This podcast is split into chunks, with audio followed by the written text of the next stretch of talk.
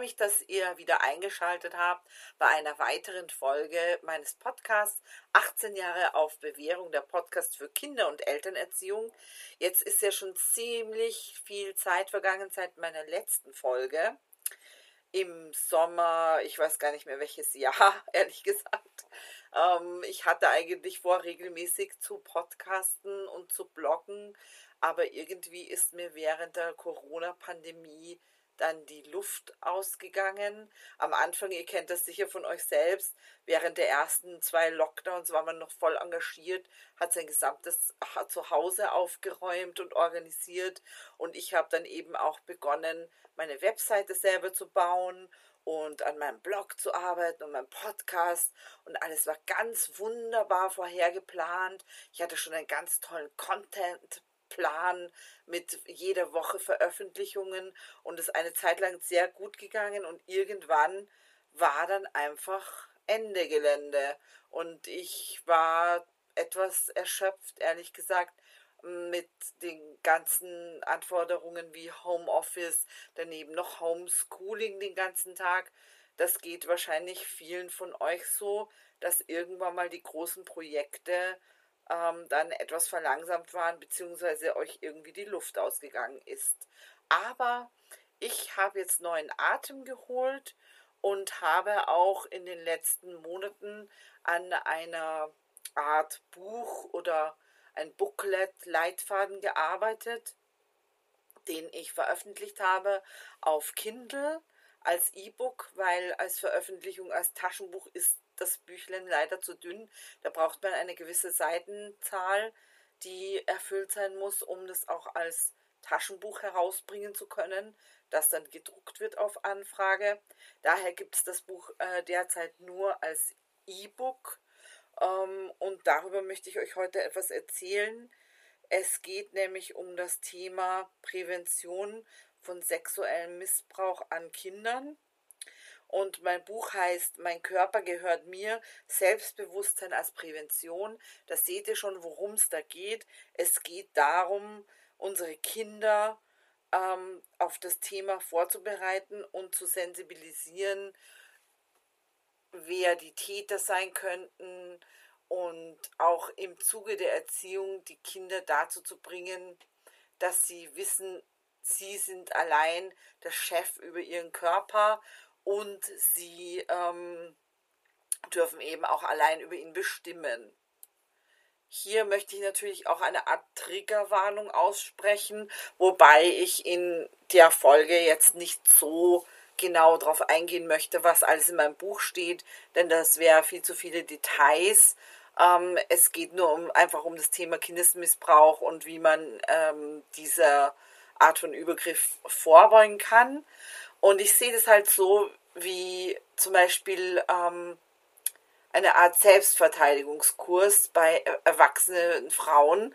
Wir sind uns ja auch dessen bewusst, dass nur weil wir jetzt zum Beispiel ähm, Karate lernen oder lernen, dass wir immer den Schlüssel in der Hand haben sollten und keine ähm, Kopfhörer drin haben sollten, wenn wir nachts alleine nach Hause gehen, dass uns da trotzdem passieren kann, auch wenn wir uns noch so sehr vorbereiten, dass uns jemand verfolgt oder angreift oder sexuell belästigt. Das kann ja trotzdem jeder Frau passieren oder auch jedem Mann. Ich will Männer dabei gar nicht ausschließen. Aber wir sind einfach darauf vorbereitet, ja.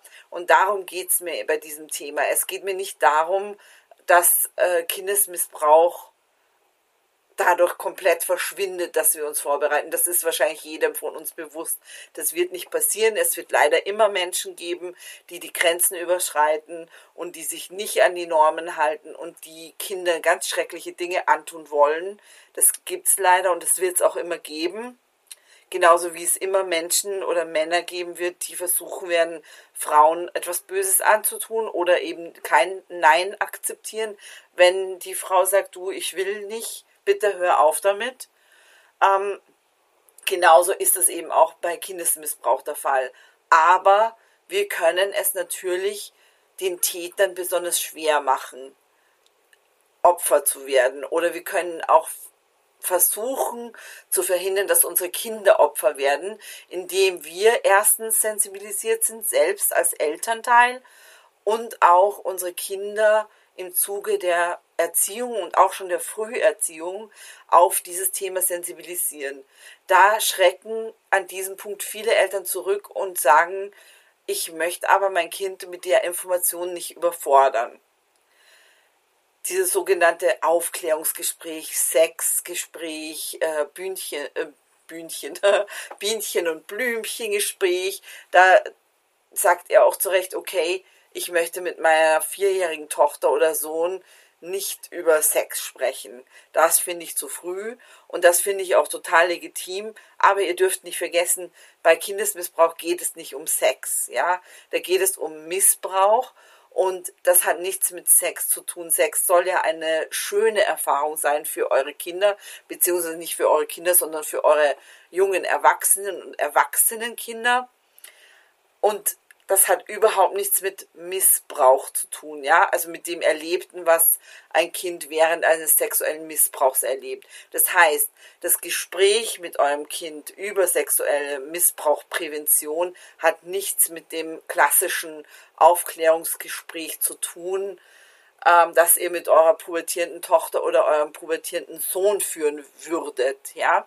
Und in meinem Buch zeige ich euch ganz toll, Beispiele, praktische Beispiele, wie ihr schon in der kleinsten Kindheit, also im Kleinkindalter, im, eigentlich sobald euer Kind sprechen kann und verstehen kann, was ihr sagt, wie ihr da schon in die Erziehung solche Präventionsmaßnahmen einbauen könnt.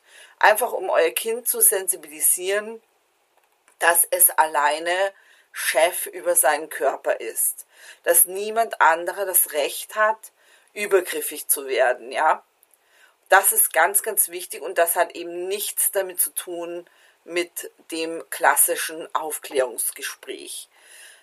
Weiters ist mir an der Stelle ganz wichtig, darüber zu sprechen. Es gibt ja eine erschreckende Statistik über Missbrauch wir versuchen ja immer unser Kind vor dem großen Unbekannten zu schützen. So ein klassischer Fall wäre der schreckliche Fall der Entführung von ähm, der österreichischen äh, Frau, die damals eben noch ein kleines Mädchen war, Natascha Kampusch, die von einem, dem großen Unbekannten im weißen Lieferwagen, ja, das unser klassisches Angstbild im Kopf ist, wohl entführt wurde und dann eingesperrt wurde in einem Untergrundverlies und ähm, jahrelang missbraucht wurde, bis sie sich schließlich und endlich selbst befreien konnte. Das ist unser Angstbild, unser großes Bild, das wir haben, der Unbekannte, der unser Kind entführt. Allerdings ist das nur ein geringer Teil der Missbrauchstäter. Ähm, der Großteil der Täter sind Männer, meistens sind es leider Männer, es tut mir leid, wenn ich das äh, hier so sagen muss, darum spreche ich auch von männlichen Tätern, weil das einfach der Großteil ist.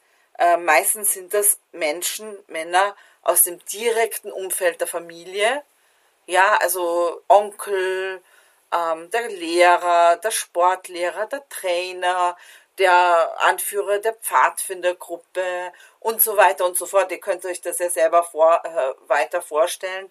Und ähm, je nach Familie kann es natürlich jemand anderes sein, der Musiklehrer, was auch immer, ähm, die einen direkten Bezug zum Opfer haben, also die dem Opfer bekannt sind, die ein Vertrauensverhältnis zum Opfer beziehungsweise auch zur Familie des Opfers haben.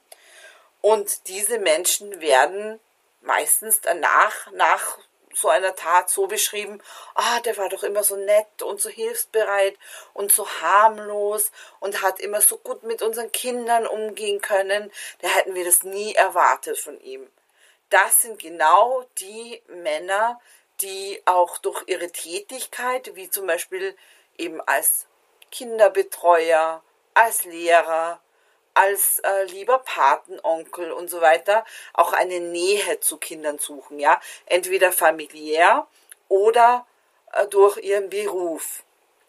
Das kann zum Beispiel besonders, äh, sage ich mal, bei vulnerablen Personen wie alleinerziehenden Müttern, die überfordert sind oder alleinerzie oder Eltern auch, die überfordert sind, weil sie ähm, gerade selber eine Krise durchmachen oder weil sie eben beruflich stark eingespannt sind, da kann es auch sehr gefährlich werden, weil da wird es vielleicht jemanden geben im Umfeld, der sagt, du, äh, bring doch einfach deine Kinder zu mir. Ich passe sehr gerne auf sie auf. Die können auch bei mir übernachten. Ich gehe mit ihnen in den Vergnügungspark und so weiter und so fort. Ihr könnt euch vorstellen, worauf ich hinaus will. Diese Person versucht dann, sich so eine Vertrauensbasis aufzubauen und sich so in die Familie hineinzuwamsen und quasi so Zugriff auf eure Kinder zu bekommen und dann äh, die Kinder eben leider dadurch zu missbrauchen und äh, alleinige Zugriff auf sie zu bekommen in einer Vertrauensrolle. Und da würdet ihr niemals erwarten, dass der, diese Person so etwas tut. Ihr werdet dankbar dafür, dass jemand euch ein bisschen Arbeit abnimmt, dass ihr eure Kinder jemanden anvertrauen könnt, den ihr kennt, den jeder nett findet. Und im, im Endeffekt kommt ihr dann darauf, dass, dass diese Person sich einfach nur aus dem einzigen Grund an euch herangemacht hat, um Zugang zu euren Kindern zu bekommen.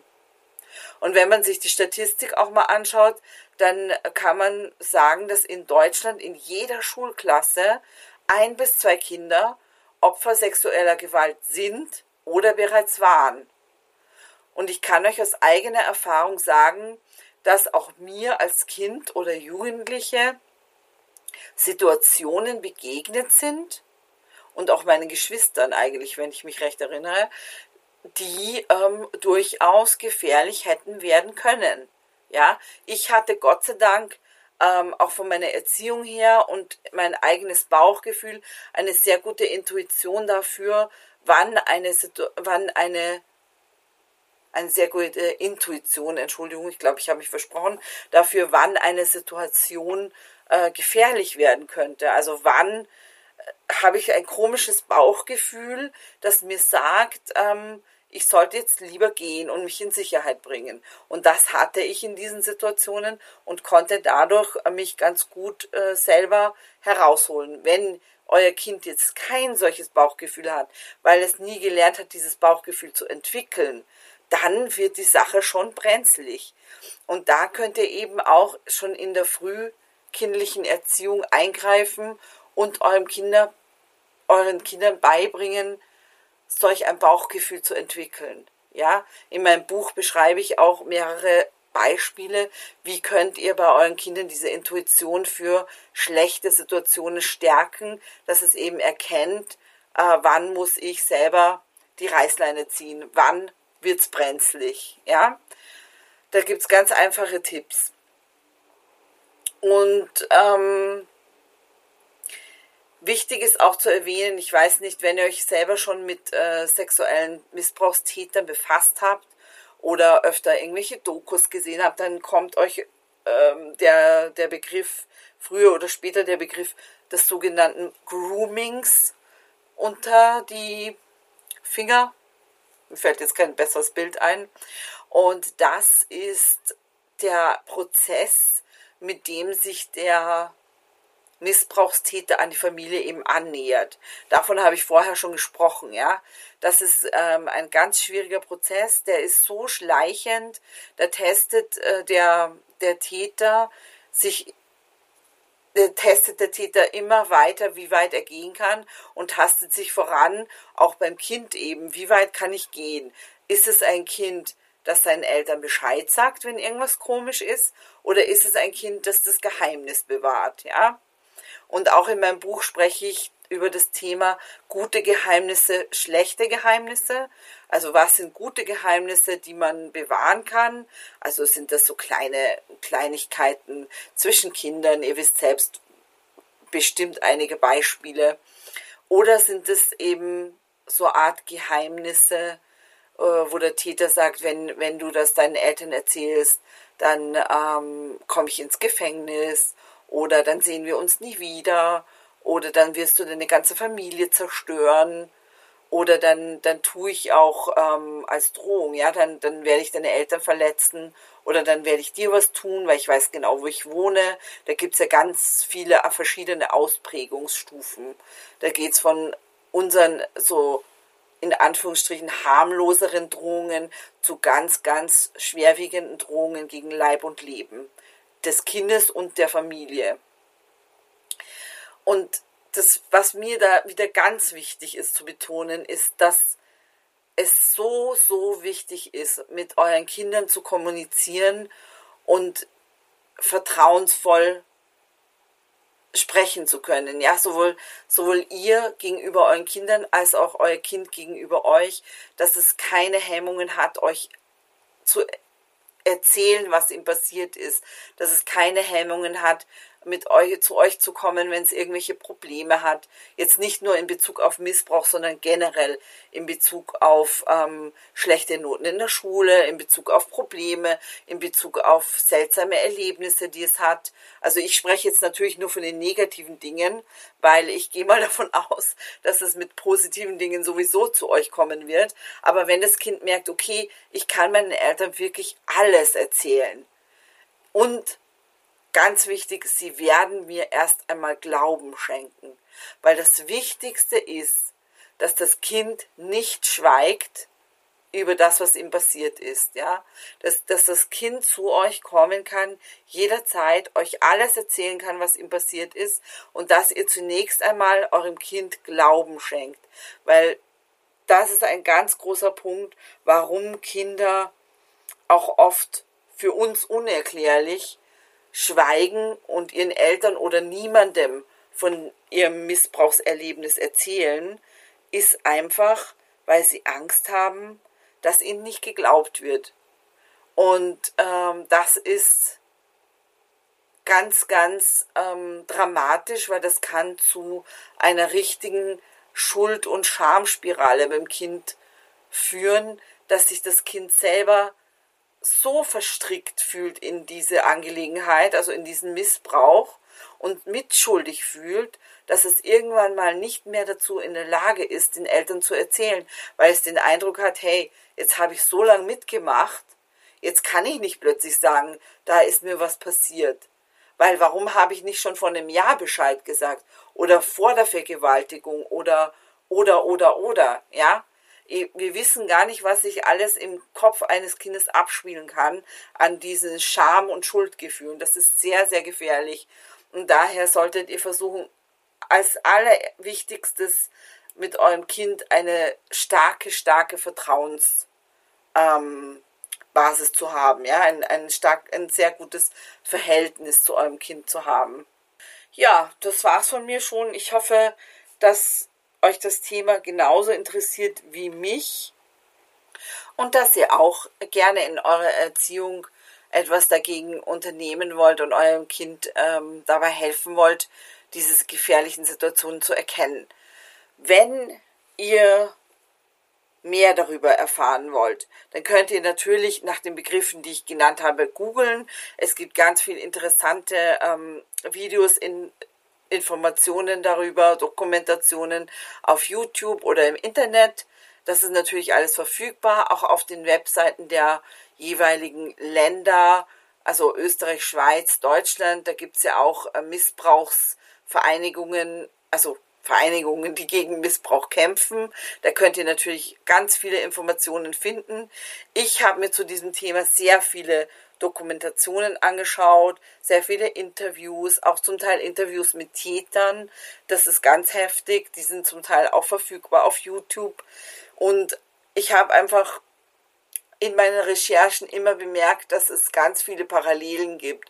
Also bei den, sowohl bei den Missbrauchsopfern, bei den Erzählungen, als auch bei Tätererzählungen. Es gibt sehr, sehr viele Parallelen und sehr, sehr viele Punkte, die immer wieder vorkommen. Das werdet ihr wahrscheinlich auch feststellen, wenn ihr euch das antun wollt, die äh, eigene Recherche.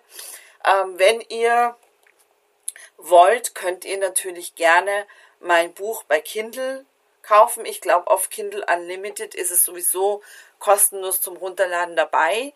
Ansonsten ähm, habe ich den Link auf meiner Webseite auf www.vampirndl.com unter Punkt Publikationen. Entschuldigung, ich verhaspel mich heute dauernd. Ansonsten stelle ich den Link auch gerne nochmal in die Beschreibung von dieser Podcast-Folge hinein.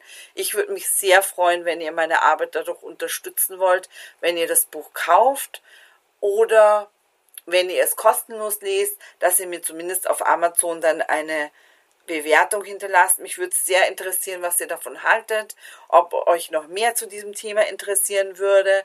Ich habe auch immer so ein paar persönliche Anekdoten mit eingebaut, was mir einfach auch bei der Erziehung von meiner Tochter und ihren Schulerlebnissen begegnet ist. Ähm, also es ist nicht ganz äh, steril eine Abhandlung zu diesem Thema, weil das könnte ich auch gar nicht machen. Ich bin ja keine äh, Psychologin oder Psychiaterin oder ähm, irgendeine Spezialistin auf dem Thema. Ich bin einfach nur eine besorgte Mutter, die sich viel mit diesem Thema beschäftigt hat. Also das würde mir sehr helfen bei meiner Arbeit natürlich. Und wenn ihr mich sonst unterstützen wollt, dann würde ich mich sehr freuen, wenn ihr mir eine gute Bewertung über iTunes da lasst, wenn ihr meinen Podcast abonniert und wenn ihr beim nächsten Mal wieder dabei seid. Außerdem, wenn ihr ein paar Euro zu viel auf dem Konto habt und ihr wollt sie loswerden, dann könnt ihr mich auch über Kofi äh, co-fi unterstützen. Dazu gibt es einen Link auf meiner Webseite. Da könnt ihr mir schon äh, ab 1 Euro, 2 Euro, 3 Euro helfen, wenn ihr möchtet. Ich würde mich sehr darüber freuen. Ja, das war's schon von mir zu dieser neuen, neuen Folge. Ich hoffe, ihr seid beim nächsten Mal wieder dabei. Und ich wünsche euch bis dahin, wie immer, alles Gute. Euer Vampirndl.